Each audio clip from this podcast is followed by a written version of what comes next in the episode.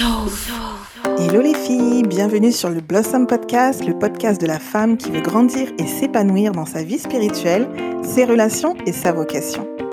Aujourd'hui, nous accueillons Grâce Ma foi. Grâce est pasteur, femme de pasteur, adoratrice et entrepreneur. C'est une femme pétillante de vie qui est mariée depuis six ans maintenant et qui jongle entre ses casquettes d'épouse, de pasteur, de pasteur à l'église ACER de Paris, euh, mais également sa casquette d'adoratrice. Donc, euh, euh, elle va nous parler un petit peu de son parcours, mais aussi nous donner quelques confidences par rapport à sa vie, son appel pastoral et son appel de femme entrepreneur. Donc, Grâce est une femme très simple, comme vous pourrez le constater, qui sourit à la vie, qui encourage et motive toutes les personnes qu'elle rencontre. À travers des plateformes comme Parfum de louange et les Boss Ladies, dont elle est la fondatrice, elle transmet la vie. C'est au travers de ces deux plateformes, justement, qu'elle élève le nom de Dieu. Et pour elle, son objectif est d'encourager, d'influencer, d'impacter et d'équiper. Telle est sa mission pour les femmes de cette génération. Alors, on écoute maintenant Pasteur Grâce Ma foi. Bonjour Grâce. Bonjour Aurélie. Bonjour, bonjour. Bonjour, donc ravie de t'avoir euh, sur le podcast euh, aujourd'hui. Euh, mmh. bah, mon Dieu, tu, es tellement polyvalente. Donc, tu es pasteur, Grâce, tu es femme de pasteur également, une adoratrice, une entrepreneur. bon, tu as, tu as de multiples casquettes. je trouve ça vraiment magnifique ce que tu fais. Je crois que ça va vraiment inspirer ben, de nombreuses femmes hein, qui, vont, qui vont nous écouter sur le podcast. Comment tu gères tout ça, premièrement? Tu as, toutes, toutes, ces casquettes-là, en fait ben déjà, merci, euh, merci Aurélie de me recevoir. Euh, c'est vraiment un honneur, un privilège. Euh, je suis très contente d'être là et très contente de savoir que d'autres femmes vont, vont écouter notre petite conversation.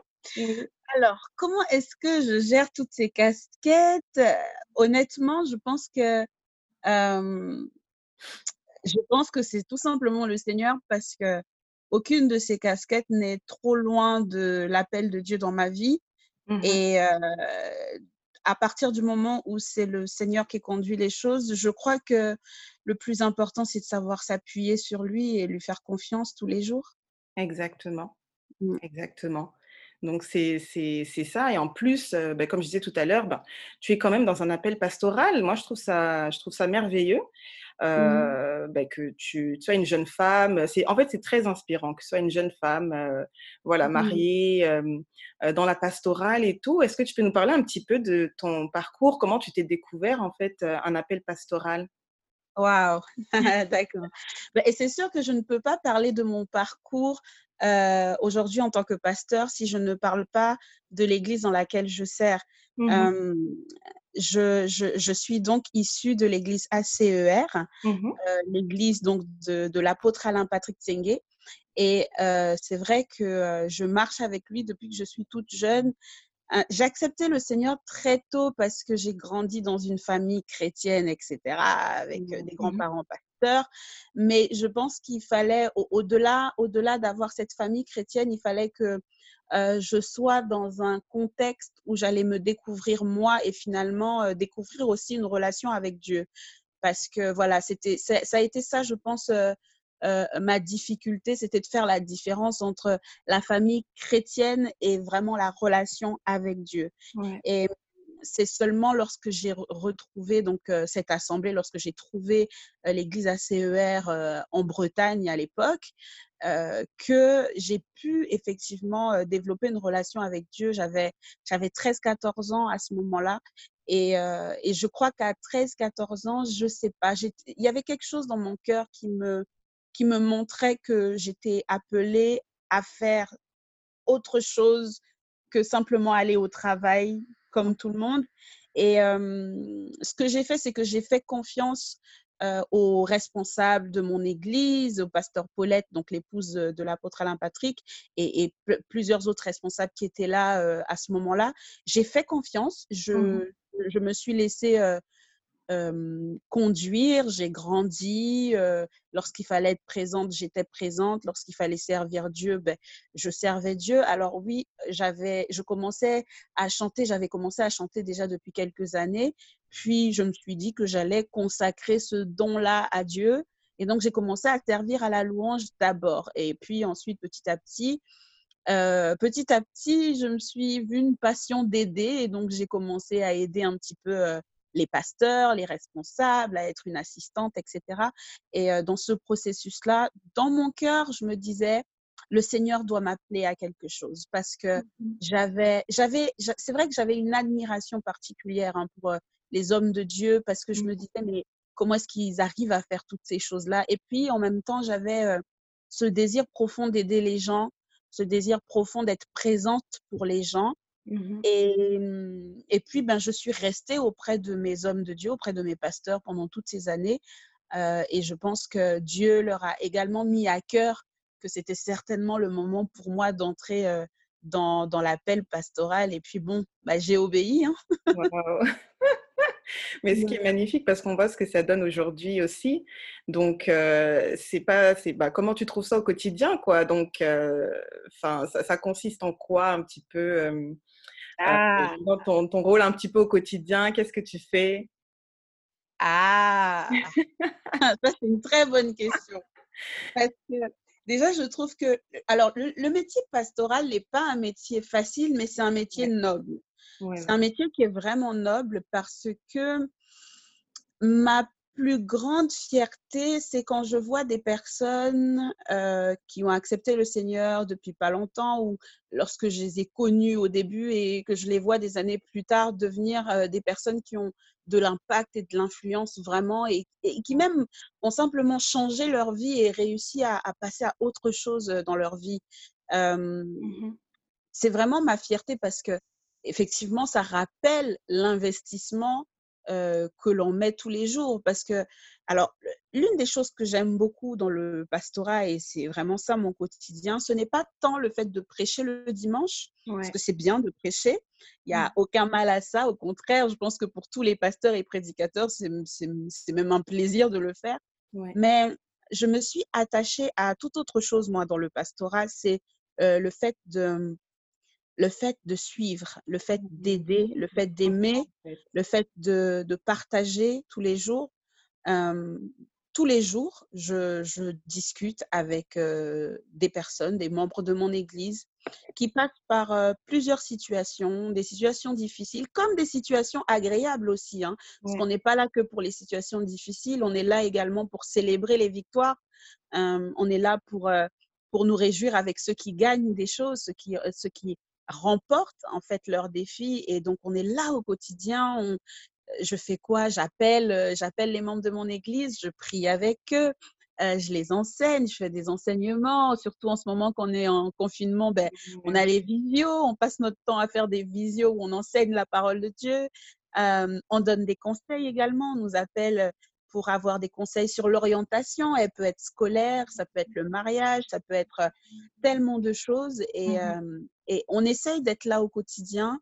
nous n'avons pas les réponses à tous les problèmes, mais nous servons un Dieu si grand, si fort que nous avons confiance au fait que Dieu nous remplit suffisamment pour pouvoir donner. Alors oui, ce n'est pas c'est un métier noble, mais c'est un métier qui ne se fait pas avec, avec ses propres forces on s'appuie véritablement sur Dieu parce que sans Dieu, on est tout simplement incapable d'aider les personnes qui viennent vers nous. Donc, c'est vraiment ça, en fait, aider au quotidien et puis aimer chaque jour, montrer à, celui qui a le cœur brisé que le Seigneur est celui qui restaure, montrer à celui qui a été déçu qu'il peut encore avoir confiance non seulement à Dieu, mais aussi aux hommes. Ouais.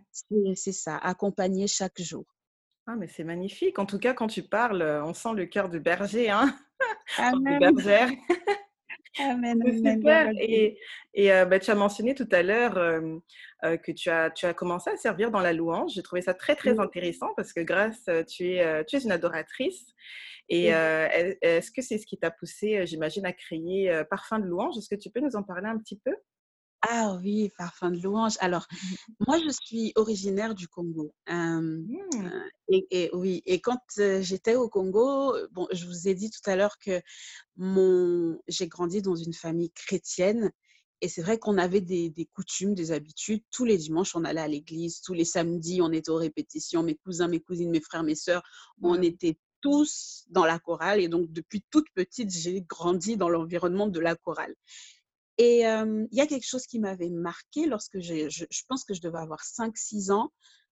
J'étais dans une, c'était une grande église, une grande église du Congo. Et je me souviens que l'été, avec la chorale, de l'école du dimanche, on faisait des, des tournées. En fait, on allait de ville en ville et on prêchait l'évangile par la musique. On faisait des concerts, en fait, mais on prêchait l'évangile et à la fin, il y avait toujours un appel, etc. Et quand je suis venue en France, cette chose-là m'a beaucoup manqué. C'est-à-dire que j'ai retrouvé la louange dans l'église, mais je n'ai pas retrouvé la louange à l'extérieur de l'église. Et, et puis, ben, j'ai eu cette vision à cœur, c'est-à-dire former des chantres.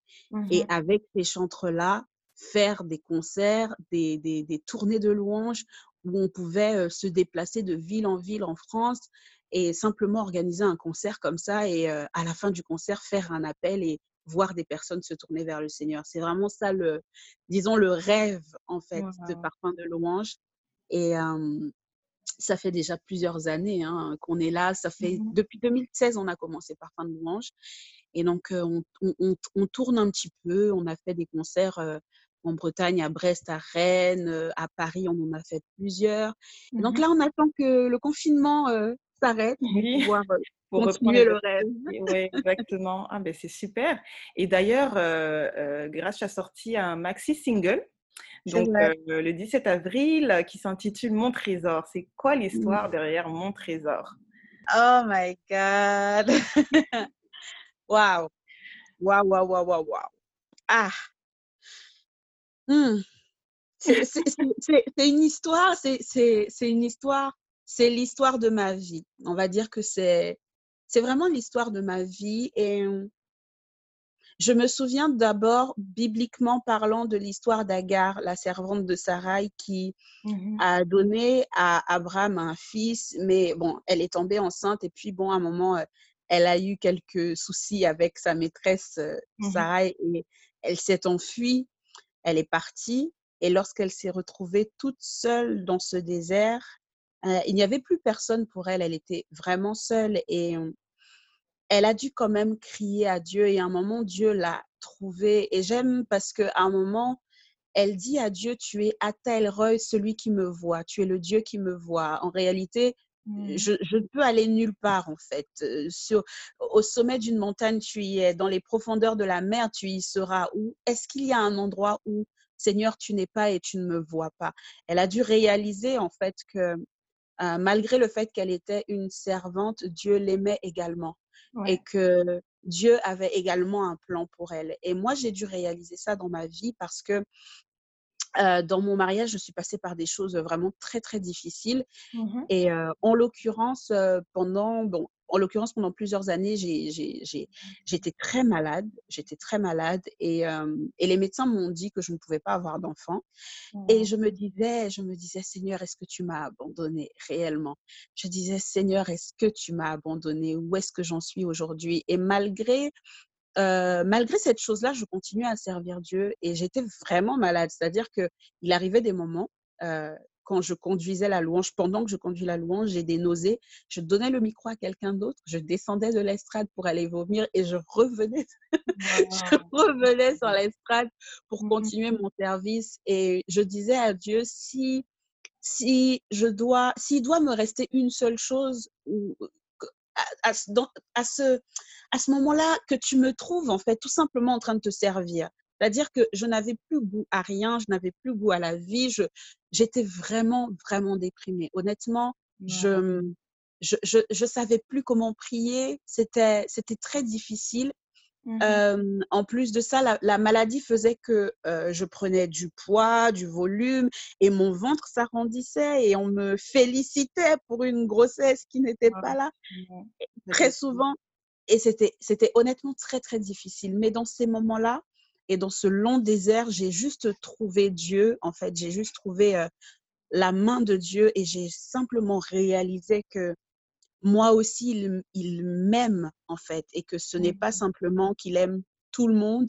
J'ai dû réaliser que Dieu avait aussi des promesses pour moi, qu'il avait aussi un plan pour moi, qu'il avait tout prévu pour moi et qu'il fallait simplement que je me tienne, je me tienne à ma place, Mmh que je sois présente au rendez-vous au moment où il allait me bénir, que je reste fidèle et c'est ce que j'ai fait, hein, c'est ce que j'ai fait et et au fil des années, j'ai vu le Seigneur me guérir vraiment de façon euh, totalement surnaturelle. Je pense qu'il n'y a pas d'autre mot. Et ben, je bénis le Seigneur. Et du coup, mon trésor, c'est la réalisation en fait de ce que j'ai de plus précieux, de plus cher, parce que à ce moment-là, j'avais la sensation de tout perdre et qu'il ne me restait que la présence de Dieu. Voilà pourquoi j'ai écrit ce chant. C'est magnifique, hein, en tout cas. Donc, euh, bah, il est disponible sur toutes les plateformes de téléchargement, donc euh, iTunes, euh, Spotify, Google Play et, compagnie. Donc, c'est super. J'ai hâte, en tout cas. Je l'ai déjà écouté. Donc, moi, j'ai déjà écouté le, le, le, hippie et j'ai vraiment trouvé ça super. Et Pasteur Grace, tu es aussi la fondatrice du média, donc les Boss Ladies. Donc, euh, tu as une plateforme, euh, lesbossladies.fr, donc qui est dédiée aux femmes d'affaires et entrepreneurs. Comment tu es tombée dans l'entrepreneuriat? Donc, c'est sûr, tu es pasteur et parfois on se dit, bah, comment, comment tu as commencé ça en fait? Oh my God! Je pense, que, je, pense que je ne suis même pas tombée dedans. Je pense que, comment dire, je pense que je suis, j'ai grandi dans une famille dans laquelle on m'a euh, inculquer certaines valeurs. Et lorsque j'ai commencé à être plus grande et que j'ai commencé à travailler, je me suis dit non, non, non, non, non, ça correspond pas vraiment à ce que je veux de ma vie. Euh, ma maman, elle est très, c'est une femme qui sait faire tellement de choses, elle fait beaucoup de choses. Elle, a, elle est diplômée en stylisme, mais je l'ai vue en France vraiment se battre comme si elle n'était pas diplômée.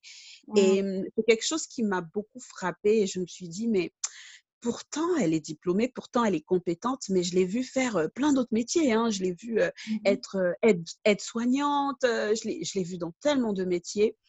Et ensuite, mon papa, lui, c'est quelqu'un qui a fait de très, très, très longues études et qui est dans les métiers, qui, qui, est dans la politique, clairement, au Congo. Mmh et, mais je, ne voulais pas avoir en fait une carrière qui ressemble à la même carrière que tout le monde. Tout simplement, je n'aspirais pas au fait d'aller à l'école, d'avoir des bons diplômes et puis de chercher un bon travail. C'était pas du tout la, la, mentalité que j'avais. Et maman me disait souvent, ne, ne fais pas un métier, mais deviens ce que tu veux devenir. Et je pense que je me suis attachée à ces paroles parce que au-dedans de moi, je réalisais que j'avais plein de choses et plein de capacités. Alors, je me suis dit, pourquoi chercher un métier quand je sais que je peux être moi et que je peux m'exprimer Et mmh. voilà, donc j'ai poursuivi mes études dans la communication. Mmh ensuite, j'ai fait un peu de management. j'ai travaillé aussi pour certaines sociétés pendant quelques années. Et après, je me suis dit, non, bah non, c'est bon, il faut, il faut que je sois moi maintenant. C'est bien de faire des choses, mais il faut que je sois moi. Et l'une des forces d'être soi, c'est que lorsqu'on se retrouve, on est, lorsqu'on s'est retrouvé plutôt, on a soudainement envie d'aider les autres à se retrouver. C'est la raison pour laquelle j'ai créé les Boss Ladies. Ah, magnifique. Et mmh. j'aime beaucoup ce que tu dis parce que c'est sûr que ça sort un petit peu du, du carcan, je dirais, de la boîte dans laquelle beaucoup de, de femmes évoluent. C'est-à-dire, on est souvent très porté à euh, bah, à poursuivre une certaine voie, parce que bon, peut-être papa et maman euh, ont poursuivi cette voie-là ou le désir pour nous. Et j'aime beaucoup le fait que toi, tes parents, euh, notamment ta maman, t'aient encouragé en fait à sortir de ce carcan et à oser devenir tout ce que tu voulais devenir. Et ça, c'est, je trouve ça vraiment magnifique. Donc, tu as vraiment eu cette liberté-là. Et, et c'est super. Et donc, les Boss Ladies, en fait, vous faites de l'accompagnement, des événements, des conférences alors, juste? alors les, Boss Ladies, la vision des Boss Ladies, elle est, on va dire qu'elle est en trois parties. Les Boss Ladies, c'est d'abord un magazine. C'est un mmh magazine par lequel je voulais prôner certaines valeurs, des valeurs chrétiennes, et montrer aux gens qu'il n'y a pas d'incompatibilité entre le fait d'aspirer à de, grandes choses et être chrétienne. Parce que, voilà, j'ai constaté qu'effectivement, parfois, surtout dans la mentalité francophone, c'est un problème d'avoir, de voir des femmes qui aspirent à de grandes choses et, comment dire, et de les, de les, de, de les honorer en tant que femme. On a mmh. l'impression que celle qui aspire à de grandes choses, elle est, elle est trop, euh, comment, comment je pourrais dire ça euh? Trop masculine ou trop euh, ambitieuse ou... Ambitieuse, elle cherche trop de choses, elle cherche à se montrer, etc. etc. Moi, je voulais véritablement montrer qu'il n'y avait pas de dissonance entre le fait d'avoir effectivement un leadership fort et d'être une femme, en fait. Mmh Voilà, donc ce magazine-là, il défend ses idées, il défend euh, vraiment les idées euh, de. C'est pas du féminisme, je précise tout le temps aux gens, mais euh, c'est simplement en fait le fait de mettre en valeur, mettre en lumière ces femmes qui se sont trouvées, ces femmes qui ont fait des choses et qui peuvent inspirer d'autres femmes à faire.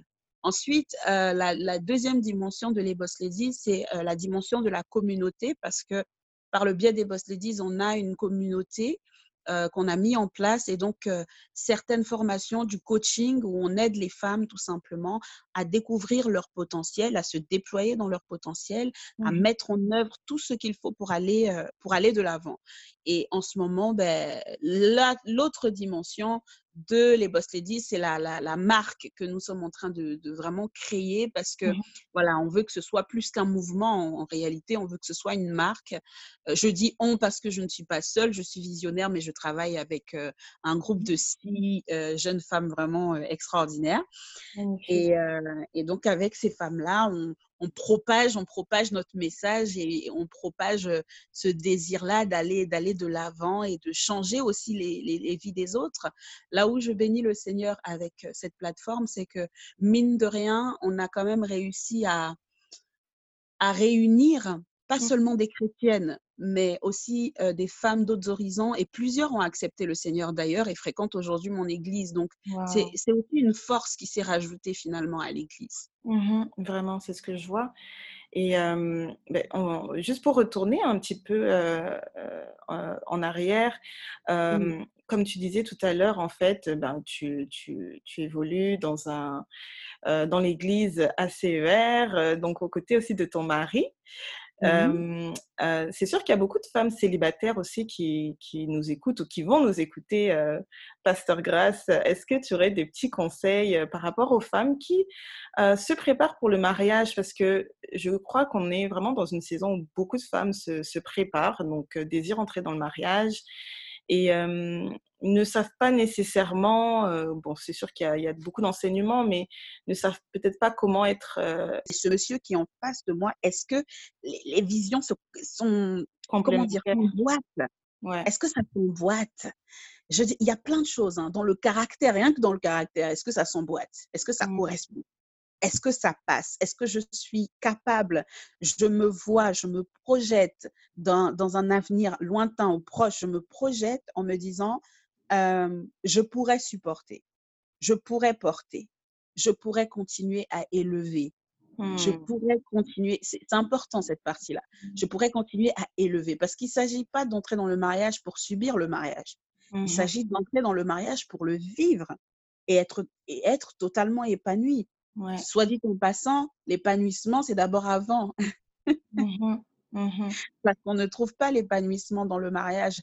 Je pense que l'épanouissement dans le mariage, c'est vraiment, ça devient une simple expression finalement en fait de, de, qui nous sommes et qui la personne est et qui on est. Et tous les deux, on trouve, on, s'ajuste, on apprend des choses l'un sur l'autre, etc. Mais avant d'apprendre des choses sur l'autre, il faut d'abord que tu apprennes des choses sur toi. Donc ça, mmh. c'est tout ça la préparation. Qu'est-ce que tu sais de toi? Focalise-toi sur toi, sur ce que Dieu veut de toi, sur ce que Dieu attend de toi. Dans, dans quelques années, qu'est-ce que tu veux faire? Tu veux aller où? Tu veux être quel type de femme qui, euh, euh, euh, comment dire, quelle influence tu veux avoir dans le monde et quelle influence même tu veux avoir sur ton mari? Ouais, waouh. Plein de questions, plein de questions de ce type-là. Quelle influence je veux avoir sur mon mari? Parce que l'homme arrive, lorsque l'homme arrive comme ça dans la vie d'une femme, il est là pour être le visionnaire du couple. Mmh Donc, si tu n'as pas pris le temps de bien tailler, aiguiser ta vision, tu vas simplement, euh, comment dire, subir le mariage parce que l'homme va te dire, bah, je suis le visionnaire, on décide et on fait comme si, on fait comme ça. Et puis, bon, euh, tu vas te retrouver frustré parce que tu auras la sensation que tu ne vis pas ta vie. Tu ne vis pas la vie que tu es supposé vivre. Si tu veux vivre ta vie, la vie que tu es supposé vivre, il faut d'abord, premièrement, que tu te retrouves, que tu trouves ton identité, que tu trouves euh, tes forces, mais que tu sois aussi capable de faire face à tes faiblesses pour ne pas être surprise. Il faut que tu sois euh, capable de faire face à ta vulnérabilité aussi. Mmh Parce que dans le mariage, tout ça là va ressortir tes, forces vont ressortir, tes qualités vont ressortir, mais oulala, là là, mon Dieu, tes faiblesses vont ressortir, en point. Waouh, en tout cas, mais ça fait du, ça fait du bien à entendre quand même. Je veux dire, c'est rassurant euh, euh, de, t'entendre dire ça. Grâce, c'est sûr que souvent on a tendance à idéaliser aussi un petit peu euh, le mariage, à idéaliser un petit peu aussi l'homme qu'on rencontrera et tout. Donc moi je trouve ça très rassurant la façon dont tu l'expliques très profond et. Amen. Aurélie, moi, je, euh, je pense que moi aussi, à un moment donné, j'ai idéalisé jusqu'à ce que je fasse, je fasse certaines erreurs. Alors, euh, mais ça ne veut pas dire qu'il faut, qu'il ne faut pas rêver. Mmh ça ne veut pas dire qu'il ne faut pas rêver. Ça ne veut pas dire qu'il ne faut pas imaginer le meilleur. Ça ne veut pas dire qu'il ne faut pas se dire mon mari sera euh, l'homme le plus parfait de la planète. Et souvent, souvent je, je, quand je parle de mon mari, Dieu seul sait qu'il en a des défauts, mais quand je parle de mon mari, je dis souvent oh il est parfait mon monsieur, il est parfait, il est voilà, je le dis parce que je le mmh. crois profondément au dedans de moi et surtout parce que j'ai une vision de mon mari. J'ai une vision de, de, mon, de mon couple. Bien sûr qu'on a eu nos problèmes, bien sûr qu'on a eu, mais j'ai une vision de ce couple. Et à cause de cette vision, je suis obligée d'avoir un certain langage. La vision me, me contraint à avoir un langage positif, un langage prophétique sur mon couple, sur mon foyer, sur ma vie. Mmh Donc, en tant que célibataire, tu as le droit, je dirais même, tu as la prérogative, en fait, de, de déclarer, je vais me marier avec le meilleur des, des, maris, j'aurai le meilleur des maris, mon mari sera parfait, il sera excellent, il sera ceci, il sera cela. Par contre, mmh il faut qu'il soit aussi sûr que de la même façon qu'il sera excellent, eh ben, il aura des défauts. Peut-être qu'il va ronfler quand il dort. Ici, on arrête quelques instants et on va reprendre très très vite. Et on va parler cette fois-ci de vision, de rêve et de vision. Et Pasteur Grasse va nous expliquer un petit peu la différence entre les deux. On a souvent tendance à confondre les deux et à se dire oui mais comment est-ce que je, vais accomplir ma vision? Euh, Oui j'ai des rêves dans mon cœur, comment je dois faire? Alors on va parler de tout ça dans cette deuxième partie. Mais alors, il faut commencer par quoi? Même si tu as une grande vision, commence par la petite chose que tu sais que tu peux faire. Mmh. Commence par le tout petit projet que tu sais que tu peux mettre en place assez rapidement. Commence par ça. Commence par la petite chose que tu, je sais pas, commence par te filmer avec ton téléphone mmh et à faire quelque chose avec ça. Commence par faire des notes vocales à je ne sais pas trop qui pour les encourager. Commence par commence d'abord par ces petites choses tout en gardant les yeux sur la grande vision. Dans les petites choses, les petites choses vont exprimer, euh, euh, comment dire, un, un, caractère de ta vision en fait. Les mmh petites choses que tu vas faire seront vraiment l'expression d'un caractère de ta vision. Voilà, donc tu vas te retrouver à faire, euh, ben, mon exemple, je, vais me retrouver à faire de la musique. La musique n'est pas ma vision. La musique, c'est par exemple euh, un don que Dieu m'a donné. Ce n'est pas ma vision, mais c'est dans ma vision.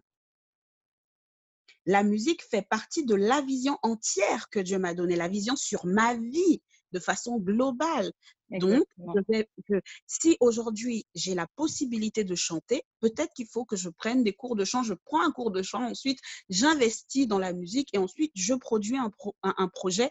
Là, c'est un caractère, un certain, une certaine expression de ma vision que je viens de libérer. Et ensuite, je vais me retrouver euh, chez les boss ladies, je vais libérer aussi une autre expression. Et après, je vais me retrouver avec, euh, euh, qu'est-ce que je fais en ce moment? En train de créer une marque de vêtements et je vais libérer en fait cette expression-là de moi.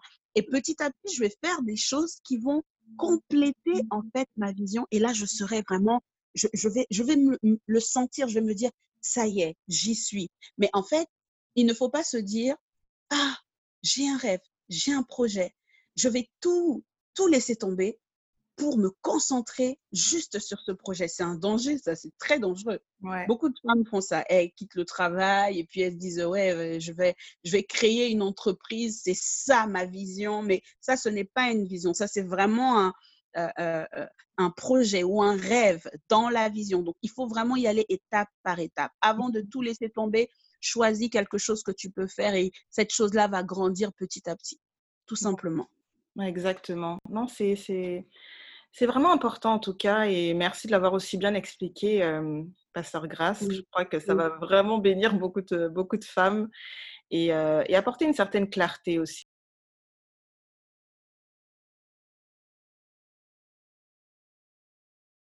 Mmh on continue à travailler, à faire des choses pour, pour que l'avenir puisse vraiment être brillant, pas seulement pour nous, hein, mais aussi pour les personnes qui nous entourent. Moi, actuellement, je, en plus donc du magazine et toutes les choses que je fais, je mmh suis en train de, préparer euh, une marque de vêtements.